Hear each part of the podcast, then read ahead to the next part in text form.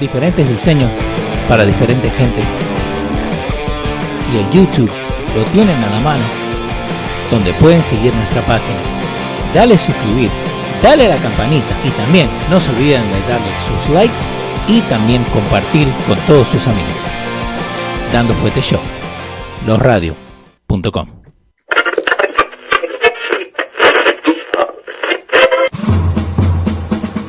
Atención, el siguiente espacio tiene un alto contenido informativo. Se recomienda prestar mucha atención. El desarrollo del mismo puede resultar impactante para las mentes de aquellos que no están acostumbrados a recibir información de calidad. Repetimos, este programa puede causar traumas intelectuales permanentemente. Si experimenta enrojecimiento del rostro o comienza a salirle humo por la nariz, no se asuste. No es un efecto retrasado de la juca ni la hierba que se fumó. Es probablemente el humo de los plásticos de fábrica de su cerebro sin estrenar. No tema, pronto se le pasará. A continuación, Dando Fuete con Pedro el Filósofo.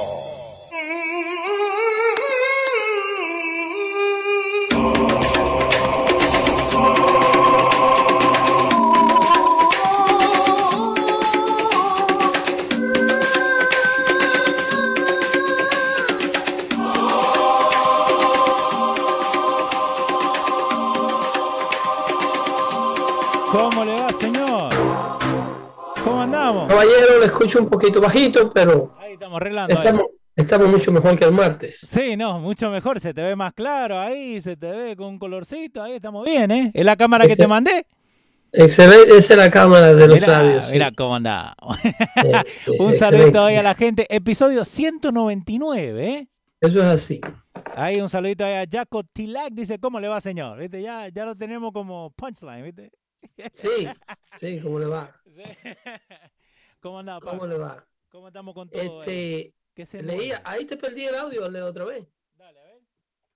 A ver, ahí, volví. No, Dale, a ver, espera, espera. Acá. ahí sí, ahí sí. Ok, dale. Súbele. Dale, seguí nomás. Excelente. El, leía aquí un artículo, es, eh, eh, ¿qué te digo? Interesante, sí. Ok. Periodístico, no, porque es de CNN. Ok, con- Eh, contame. Eh, habla de, lo- de las 10 de los 10 puestos senatoriales que están más propensos a ser volteados, de acuerdo a este reporte de CNN. Dice que la data histórica demuestra que el, el señor, estamos hablando de las elecciones del 2022. Sí. Eh, Estamos hablando de las elecciones del 2022. Entonces, este artículo dice que la data histórica demuestra que en las elecciones de medio término, Ajá. cuando el, presidente lleva eh, dos años en, en la Casa Blanca, Sí.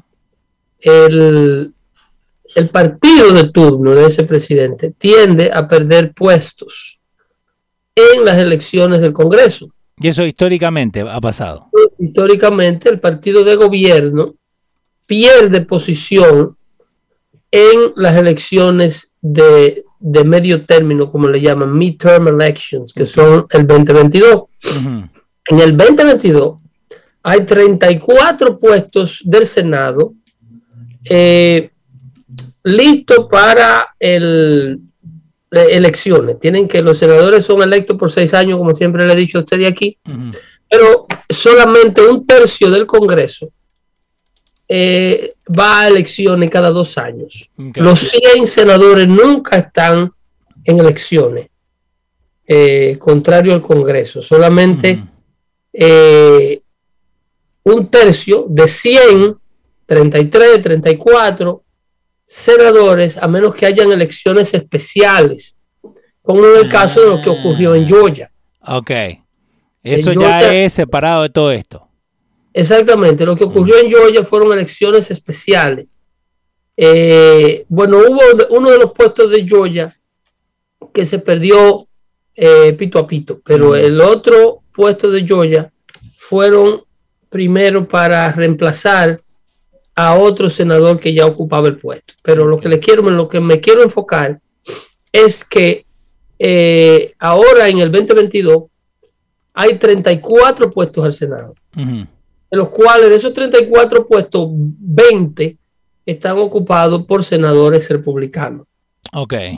14 serán, están ocupados por senadores demócratas. Lo que sucede aquí es interesante y penoso ver a CNN como tiene que admitir esta situación. Porque eh, ¿Por los qué? 10, sí, lo- los 10 puestos más eh, eh, discutidos Sí. eh, entre demócratas y republicanos de estas elecciones, hay eh, de ellos tres puestos abiertos. Ok. Eso quiere decir que no van eh, los, los, los que lo tienen, no lo van a defender. Ok, pero ¿por qué no lo van a defender? Bueno, puede que sea porque se retiran estos senadores, esto luego lo vamos a ampliar en otras entregas de Dando Fuerte Show, de dónde son estos senadores, eh, eh, de qué país, eh, de- perdón, de qué estado a qué estado pertenecen, Mm, pero hay tres puestos abiertos. Eh, creo que dice que el ciclo, one of the senators is running for re-election in a state carried by the by the, the opposite party. 2020 presidency candidate GOP, Senador Ron Johnson. Eso es otro, estos son otras 500. El asunto es este. El miedo es a donde lo quiero llevar. sí. El miedo que tiene el partido de gobierno, el miedo que tiene eh, eh, el oficialismo, el miedo que tiene Joe Biden y el por qué le han salido y le han caído con todo a Georgia es precisamente porque históricamente el, con- el control del Congreso se va a perder. Eh, los demócratas que ganaron los dos puestos de las elecciones especiales en Georgia, en el Senado, y ganaron dos asientos más. Creo que en Arizona ganaron uno y eh, no quiero darle una mala información, pero ellos ganaron un total de cuatro senadores en estas elecciones. Para conseguir el control del Senado. Ya el senador Mitch McConnell, que era el líder de la mayoría republicana, no es el líder del Senado. No more. Ahora el líder del Senado es Chuck Schumer. Chuck Schumer, el de acá. Correcto, el senador de Nueva York. Wow.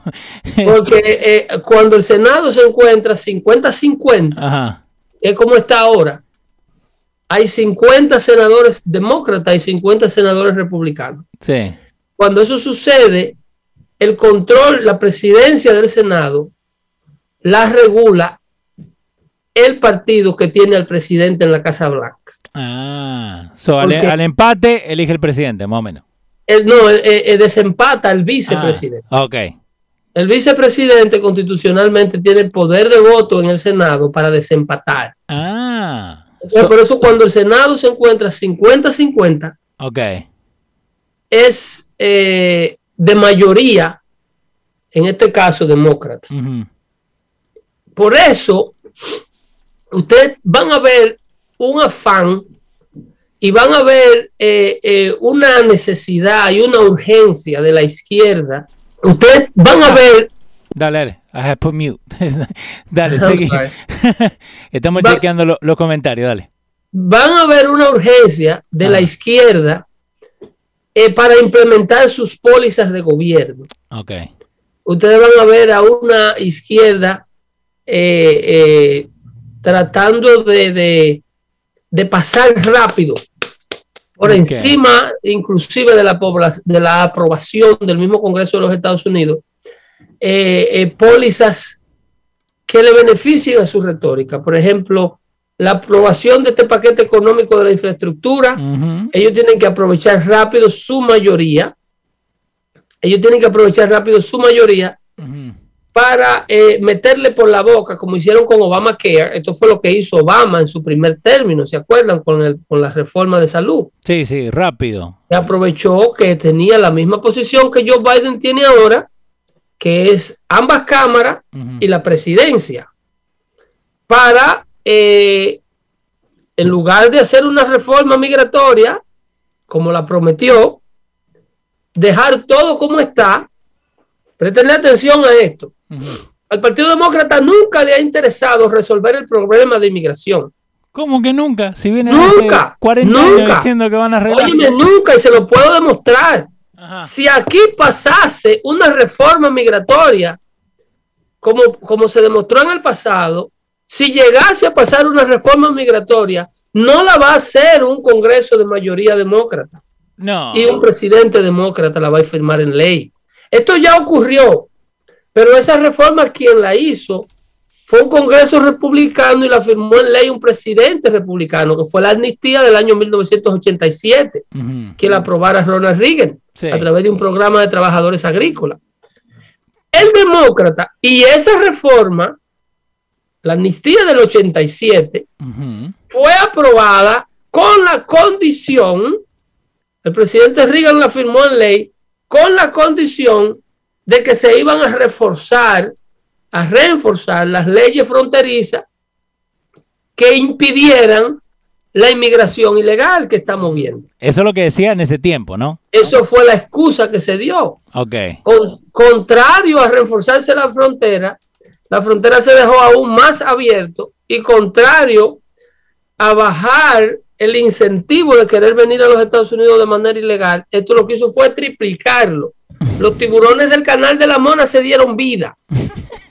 Los coyotes del desierto de Sinaloa, del desierto de, de, de- ¿cómo se llama? De Arizona, se dieron vida con los cuerpos, eh, eh, eh, la gente que moría sin agua, tratando de atravesar el desierto, y, y la gente que se trataba de ir en Yola a Puerto Rico.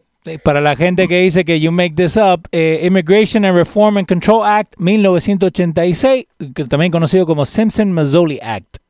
Ok, firmado en ley en el 87 por Yep, Reagan. Por Reagan, yep. exacto. El, el, todo- toda la data que nosotros hablamos aquí siempre va a estar disponible en Dando Fuente. Sí, señor. Esa es la página que le tenemos en Dando Fuerte Show, cortesía de los radios.com, para que ustedes se eduquen y si estamos equivocados nos lo digan. Sí, que estamos Nadie esperando. nadie lo llevamos, hace hasta el momento, no sé qué es lo que le pasa. llevamos 200 shows y ni uno se ha sentado acá a darte la contracara, ¿eh? Y mira que yo les digo que lo pueden hacer. Nadie lo hace. Entonces, es muy bueno recordarle esta data histórica a las nuevas generaciones, porque los millennium que vinieron de la mano de la persona que lo trajo en el 2014, 2015, eh, así como están trayendo estos niños que lo están tirando sobre la, sobre la cerca, Sí. nadie le ha contado eh, sobre la estrategia del partido político que los mandó a buscar. Wow. Porque esto es un partido político que manda a buscar a las personas de escasos recursos de Latinoamérica con una retórica falsa de que aquí hay un pueblo americano que aprueba este tipo de inmigración y que lo están esperando con los brazos abiertos. Pero Esto ¿cómo, es mentira. ¿Cómo que lo mandan a buscar? Demócrata, como se, como se lo dijo Nayib Bukele Ajá. a Joe Biden, lo que está es esperando eh, eh, que estos muchachos adquieran la mayoría de edad para forzárselo al pueblo americano como ciudadano americano e incrementar las pólizas de los que ya están en las filas de welfare que votan demócrata por toda una vida. El Partido Demócrata no quiere resolver el problema de inmigración, por, eh, de hecho no quiere resolverle el problema de vida a ningún inmigrante, no se lo ha resuelto. No. Todos los inmigrantes que están atrapados en un estatus legal en una de estas ciudades de las cuales se alojan, tienen una condición de estatus luego de 20, 15 años de haberle pasado en el país, que muchos de ellos se arrepienten de haber dejado lo que tenían en Latinoamérica para venir de esa manera a los Estados Unidos. Porque muchos de ellos han visto a sus compañeros que dejaron allá cuando regresan o cuando vienen esos compañeros aquí con visa a pasear y le dicen, mira, tú fuiste el que me dejaste a mí, yo era tu compañero de estudio. Y están mejor allá. Ahora yo soy abogado, ahora Sí. yo soy militar, ahora yo tengo una empresa y vengo con visa a los Estados Unidos. ¿Y vos, y vos acá qué estás haciendo? Y aquí hay gente que no ha regresado a su país de origen porque no ha, no ha podido reunir un pasaje. El señor. ¿eh? No es porque no quieren, es porque no tienen lo del pasaje. Entonces el Partido Demócrata tiene alrededor de 40 años promoviendo esta póliza de la, de la, de la inmigración ilegal. Ajá. Y ahora que tienen control de todo Washington, tampoco van a proponer una reforma migratoria razonable. Ujú. ¿Por So- qué? por la sencilla razón de que a ellos le beneficia más el caos. Ok, so ahora te tiro una, una pregunta. Si ellos quisieran en este preciso Ponte el momento. traje azul, como hace Hino Gómez, que antes Sí. Hino Gómez se pone el traje azul. Si yo te, te digo, en este preciso momento, 8 de abril, que padre, un saludo a Gato Flaco, amigo mío. Eh, 8 de abril, ¿ellos pueden hacer algo en este preciso momento para arreglar el problema de migración?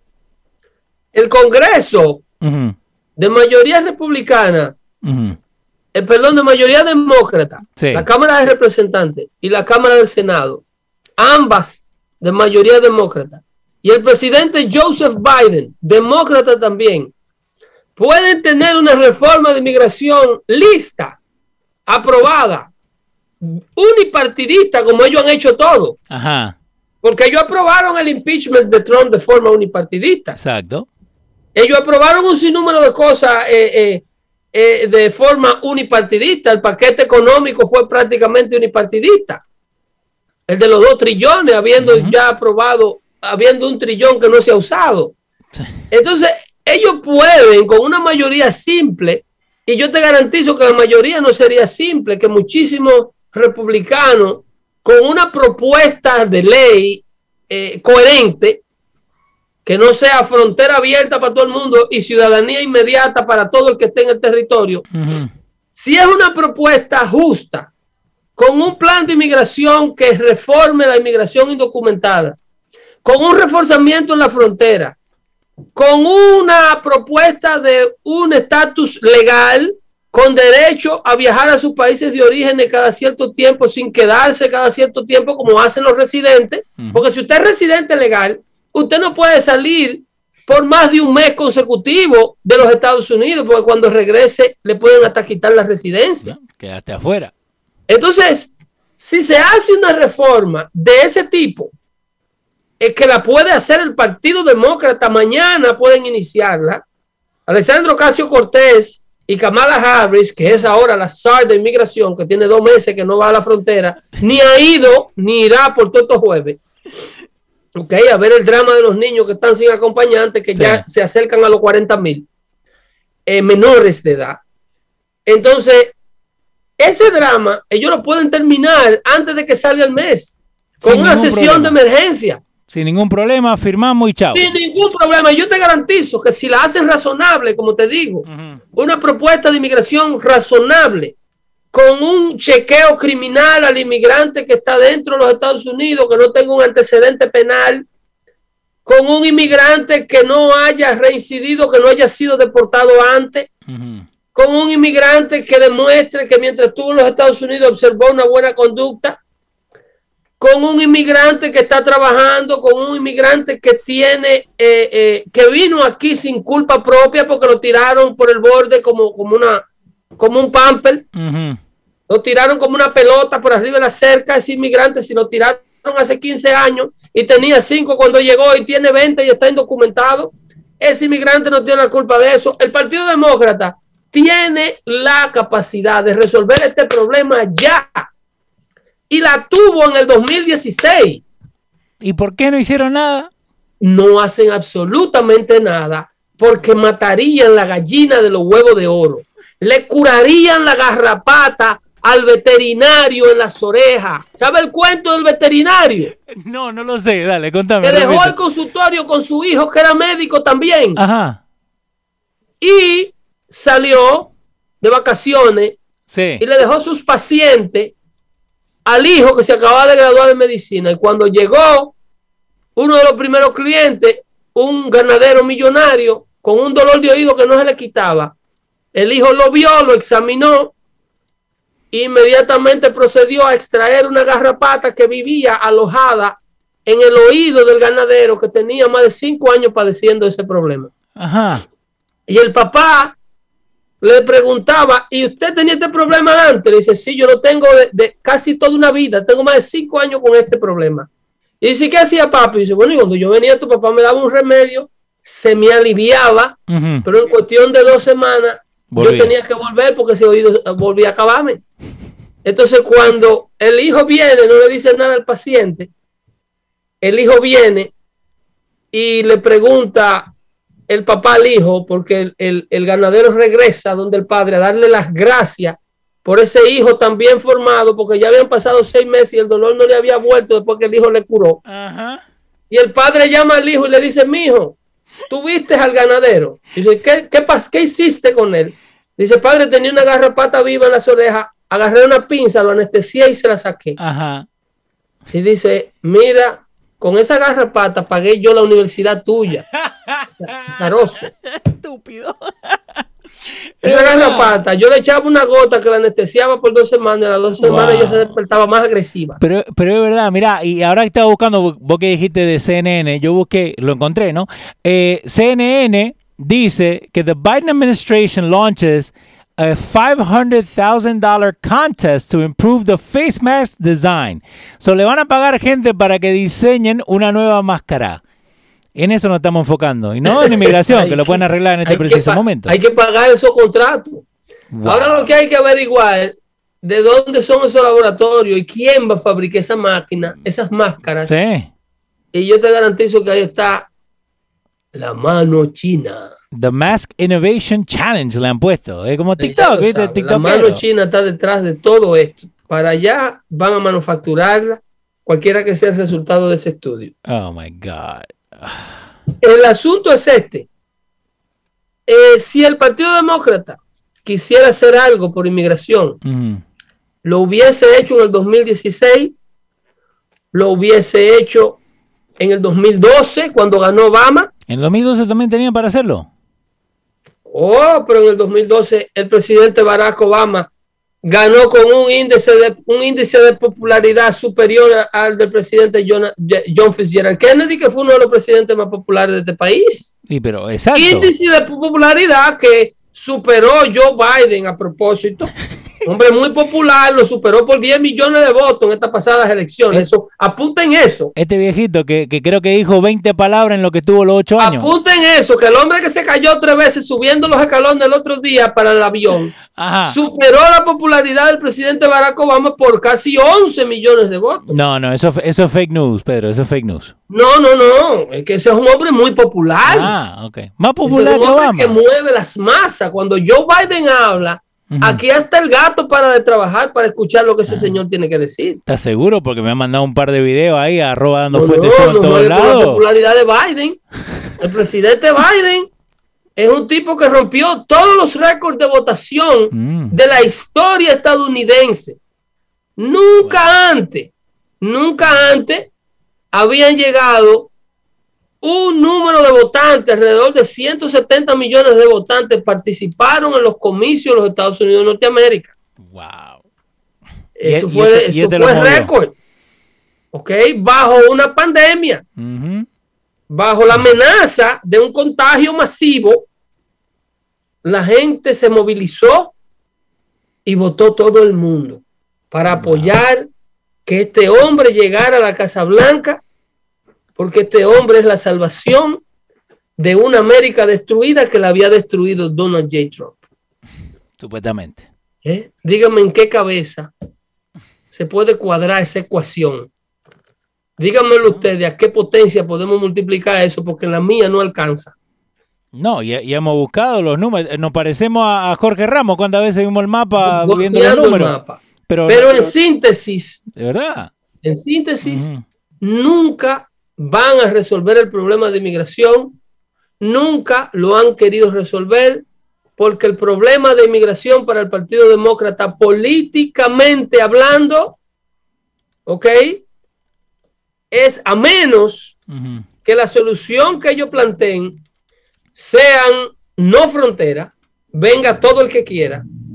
Si se lo permiten así, si ellos lo proponen así, ellos quizá hicieran esa propuesta. Pero como ellos saben que eso todavía es una locura, eh, porque eventualmente ellos lo van a proponer. Si ellos se perpetúan en el gobierno, ellos eventualmente van a mover toda la miseria latinoamericana, toda la pobreza latinoamericana a este lado del río para poder permanecer por siempre y hacer del Partido Demócrata similar al Partido Comunista Chino en el nombre de la justicia social. Wow. El Partido Demócrata no le interesa hacer absolutamente nada, nada, nada para resolver el problema de inmigración. Ellos hacen soluciones mediocres, como darle licencia de conducir a los indocumentados. Son eh, eh, eh, migajas. pedacitos de pan que dejan caer. Come un poquito acá y te saco por acá. lo mismo que hacen con la educación. Educan mediocremente. Sí, vamos a la inmigración allá. En San Diego hay maestras que no quieren maestros que no quieren volver a la escuela, pero sí van a ir a los camps a darle. Van ahí no, están yendo, dando clase a los muchachitos de la frontera que no le han hecho un examen ni, ni de piojo. Oh my God. ¿Eh? Yo no sé, yo tengo mis hijos acá, que le enseñan a mis hijos.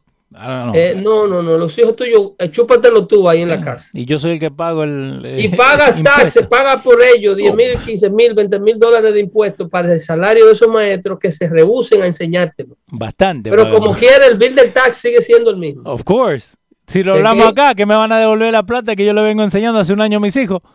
Eh, eso, no, no te dan crédito. No te dan crédito. Tú tienes casi dos años que no, el hijo tuyo no ensucia no flochea el inodoro ni una escuela. No. No usa la luz de una escuela. No usa el aire acondicionado de una escuela. No se come el lunch en una escuela. No juega basquetbol en la cancha de una escuela. No juega fútbol en la grama de la escuela. No, A la escuela no hay que hacerle sprinkler system. No hay que recortarle grama. No hay que hacerle nada. No hay que prender calefacción en el invierno. No hay ¿eh? que prender calefacción ni aire acondicionado. No hay que hacer nada. Los janitors están en los pasillos durmiendo. Ay, no. Porque no hay que limpiar los baños, no hay que mapear los pasillos para que no se ensucien. Toda esa plata se la está ahorrando el sistema de educación y no le están devolviendo un solo peso. A la, es como las industrias de seguro. Cuando lo toque de queda mandatorio, que estaban muriendo la gente por docena en, la ciudad de Nueva York, que lo sacaban en furgones refrigerados, hubieron esos tres meses, marzo, abril y mayo, junio, que las compañías de seguros se, se, echaron la paca de este tamaño, porque el índice de accidentes se redujo en más de un 75% porque no habían carros en las calles. ¿Le devolvieron ellos un peso a sus asegurados de eso? Absolutamente nada. Ni 25 centavos. Ni 25 centavos. Sin embargo, sus pérdidas se redujeron sustancialmente en más de un 75%. Y siguió, lo mismo está pasando con, esta, con este sistema de educación, lo mismo está pasando con este gobierno de Biden y estos gobiernos demócratas que administración tras administración se han demostrado y se le ha demostrado que no hacen nada por inmigración que no sea contribuir con el problema de inmigración. Bill Clinton nunca hizo nada por inmigración. Bill Clinton y su primera dama Hillary eran enemigos a muerte de los inmigrantes. No, ¿cómo que Bill Clinton era el que salía en Univision tocando el, ¿Tú sabes lo que hizo Bill Clinton por inmigración? ¿Qué hizo? Que puso un decreto de perdonar al que llegaba indocumentado a los Estados Unidos para que pudiera aplicar por la residencia sin tener que salir del territorio americano. Sí, yo tuve que pagar eso. Eso, eso fue la famosa multa del perdón. Ay, no, nosotros pagamos eso. Eso era una manera de recaudar dinero y una manera de seguir incentivando la inmigración ilegal. Pero resolverla, la inmigración ilegal, mandarle un comunicado a todos los consulados de los Estados Unidos en Latinoamérica que digan toda persona que tenga una oferta de trabajo en los Estados Unidos tiene una visa de trabajo disponible con la demostración de empleo, que usted lo esté esperando un landscaper, que usted lo esté esperando una compañía de construcción, que usted lo esté esperando un supermercado, que usted lo esté esperando un restaurante, que usted lo esté esperando un, laboratorio, que usted lo esté esperando una escuela para enseñar, usted tiene una visa disponible. Eso no lo ha hecho ningún demócrata. No. Eso no lo ha hecho ningún demócrata. ¿Por qué? Por la sencilla razón de que a ellos no le interesa un inmigrante legal. Los inmigrantes legales que pueden integrarse inmediatamente a la vida productiva norteamericana desde el momento en que llegan, son inmigrantes que eventualmente se le van de su control. Mira lo que pasa con la mayoría de los salvadoreños legalizados con el TPS. De Centroamérica, ese grupo de salvadoreños que fueron traídos legalmente aquí, una gran mayoría de ellos republicanos. Sí, como un montón, ¿eh? ¿eh? Una gran mayoría de ellos republicanos. Lo mismo pasa con una inmensa mayoría de peruanos que llegaron a los Estados Unidos a finales de los años 90, a, finales de los años 80, producto del terrorismo, un tratado de protección, muchos visados que se dieron en un tratado de protección cuando el terrorismo en Perú, eh, yo no sé si tú te acuerdas de Abimael Guzmán y el grupo Sendero Luminoso, señor. que dinamitaba eh, eh, los bancos, las universidades acá, y era una zozobra. Cualquier cosa que se movía. Algo que Alberto Fujimori eliminó y no se lo agradecieron. Después lo metieron preso. Sí. limpió a Perú. Esas personas cuando llegan legal, muy difícilmente se unen a la fila de los comecheques del Partido Demócrata. Entonces, por eso al Partido Demócrata no le necesita ni le interesa una inmigración legal a los Estados Unidos por parte de los inmigrantes de Latinoamérica. A usted, usted al Partido Demócrata, el Partido Demócrata lo necesita necesitado. El Partido Demócrata te necesita a ti que tan pronto tú cruces el río, tú necesites un servicio de gobierno. Dame, dame, papá, dame, dame, que no tengo casa, no tengo luz, no tengo carro, pero tú tienes la mano. Sí, sí, pero no puedo trabajar. ¿Pero por porque qué? no tengo papeles. Ah. Eh, no me pagan, si voy me deportan. Ese es el inmigrante que le interesa al Partido Demócrata. Ahí es que ellos no quieren tener a todos. Wow.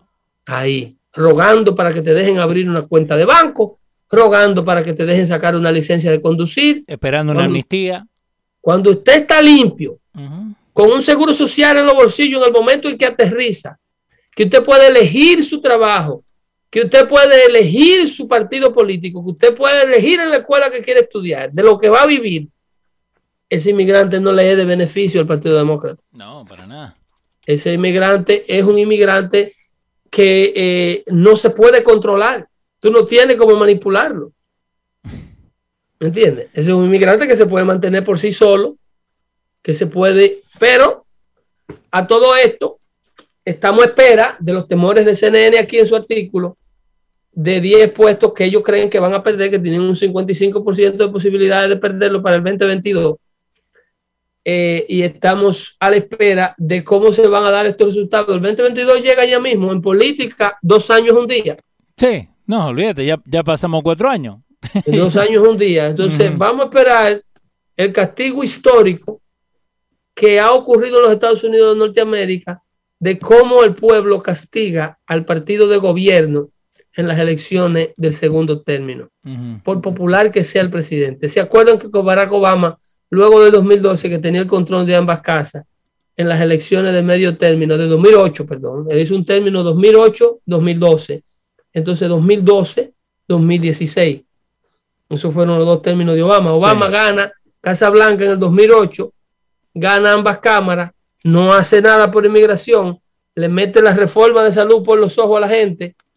Entonces en el 2010 el pueblo se revoltea y le quita el control de ambas cámaras. Creo que tiene el récord de más asientos en el Capitolio perdido Sí.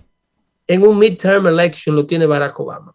Fue lo que le llaman un, un, un, un blowbath, un baño de sangre le dieron, fue porque fue un red wave, una ola roja, como le dicen en inglés, a las elecciones de 2010, aquellas famosas elecciones que la encabezó el Tea Party y la gente de, de, de, de Sarah Palin, ¿te acuerdas?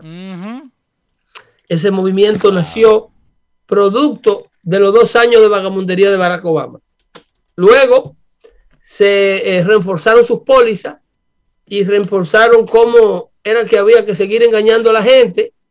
Y para ello Barack Obama se empantalonó, pasó DACA por decreto, después que le dijo a, a todo el mundo en Univisión que él no tenía la autoridad de con el simple stroke of a pen, como dijo, con un simple rayón de un, de un lapicero, pasar una reforma que legalizara gente, que el presidente simplemente no tenía ese poder. Eso Ah. lo, se lo dijo era Jorge Ramos. Biggest midterm House lo- eh, losses since World War II. Obama con 63, después tuvo Truman con 55 y Clinton con 54. Ahí. Ya lo saben. Los tres demócratas tienen el récord más grande de pérdida de asientos en el Congreso luego de sus dos primeros años en el gobierno. Entonces tú te preguntas el por qué están llorando en Georgia No. con la ley que pasó Georgia, porque ellos estaban contando envolver a las elecciones populares otra vez. Mírame, mírame para acá. Ah, envolver. Envolver a lo que hicieron ahora en el 2020. Entonces, como los estados se están preparando para que los gatos no hagan ese negocio y se roben el bacalao, ellos están jalándose los moños.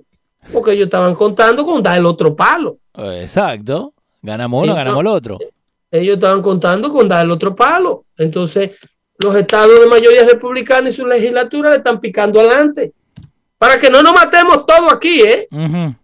Porque esa, esa es la importancia de que la legislatura a nivel individual puedan hacer sus propias leyes electorales. Es para evitar un conflicto civil como el que vimos en el Capitolio. Sí. Estas cosas no se hacen por gusto, estas cosas se hacen por una necesidad que tiene la democracia de respetar la voluntad popular. Porque que tú no le puedes robar las elecciones a un grupo de gente tan grande y quedarte con los brazos cruzados pretendiendo que no va a pasar nada. Exacto. Entonces, para traer dignidad a los comicios electorales, estos estados se han reunido y dijeron, no, no, aquí la gente para votar hay que identificarse. Para votar hay que decir quién tú eres. Pero Punto. I mean, that's common sense. Punto. Pero para yo ir a buscar un boleto que yo compro en el internet y para recogerlo en la taquilla del estadio donde voy a entrar, yo me tengo que identificar para que me den mi boleto. Exacto.